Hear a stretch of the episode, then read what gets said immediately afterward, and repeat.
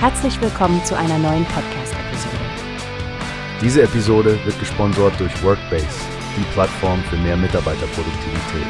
Mehr Informationen finden Sie unter www.workbase.com. Stefanie, hast du die aktuellen Zahlen zum Wohnungsbau gesehen? Es sieht so aus, als hätten wir ein ziemlich ernstes Problem in Deutschland. Ja, Frank, ich habe den Bericht gelesen. 2023 wurden anscheinend fast 100.000 Wohnungen weniger genehmigt als im Vorjahr. Das ist wirklich dramatisch. Genau. Und Felix Paklepper vom Zentralverband Deutsches Baugewerbe hat das klar angesprochen. Er sagt, dass wir in einer massiven Wohnungsbaukrise stecken. Nur 260.071 Wohnungen wurden letztes Jahr genehmigt, so wenige wie zuletzt im Jahr 2012. Vor allem bei den Ein- und Zweifamilienhäusern ist die Nachfrage eingebrochen. Fast 44.000 Wohnungen weniger wurden genehmigt. Das ist ein Rückgang von 41,5 Prozent im Vergleich zum Vorjahr. Richtig. Es betrifft aber nicht nur die Ein- und Zweifamilienhäuser.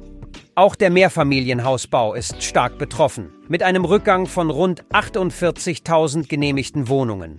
Offensichtlich hat die erhöhte Finanzierungslast hier einen großen Einfluss gehabt. Ja, und das wird langfristige Folgen haben. Die fehlenden Baugenehmigungen heute bedeuten fehlende Wohnungen in den kommenden Jahren. Das wird die Situation auf dem Wohnungsmarkt noch verschärfen. Es kommt noch schlimmer, Stefanie.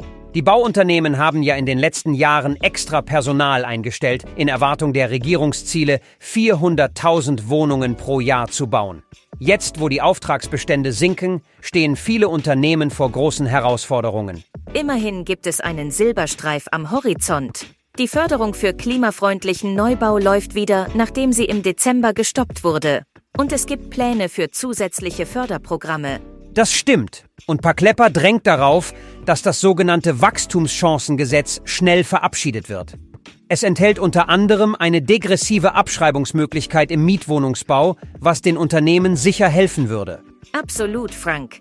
Es ist entscheidend, dass die Politik jetzt handelt. Die Bauindustrie kann sich keine politischen Verzögerungen mehr leisten. Wie Iris Rabe vom Zentralverband betonte, kämpfen die Unternehmen und ihre Beschäftigten um ihre Existenz. Lassen wir also hoffen, dass die entsprechenden Maßnahmen schnell umgesetzt werden, Stefanie.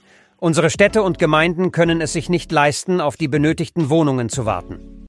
Wie hast du gehört? Es gibt eine Plattform, die wir probieren sollen. Workbase heißt die, hört dir das an. Mehr Produktivität für jeden Mann. Werbung, dieser Podcast wird gesponsert von Workbase. Mehr Mitarbeiterproduktivität, euch das an. Auf www.workbase.com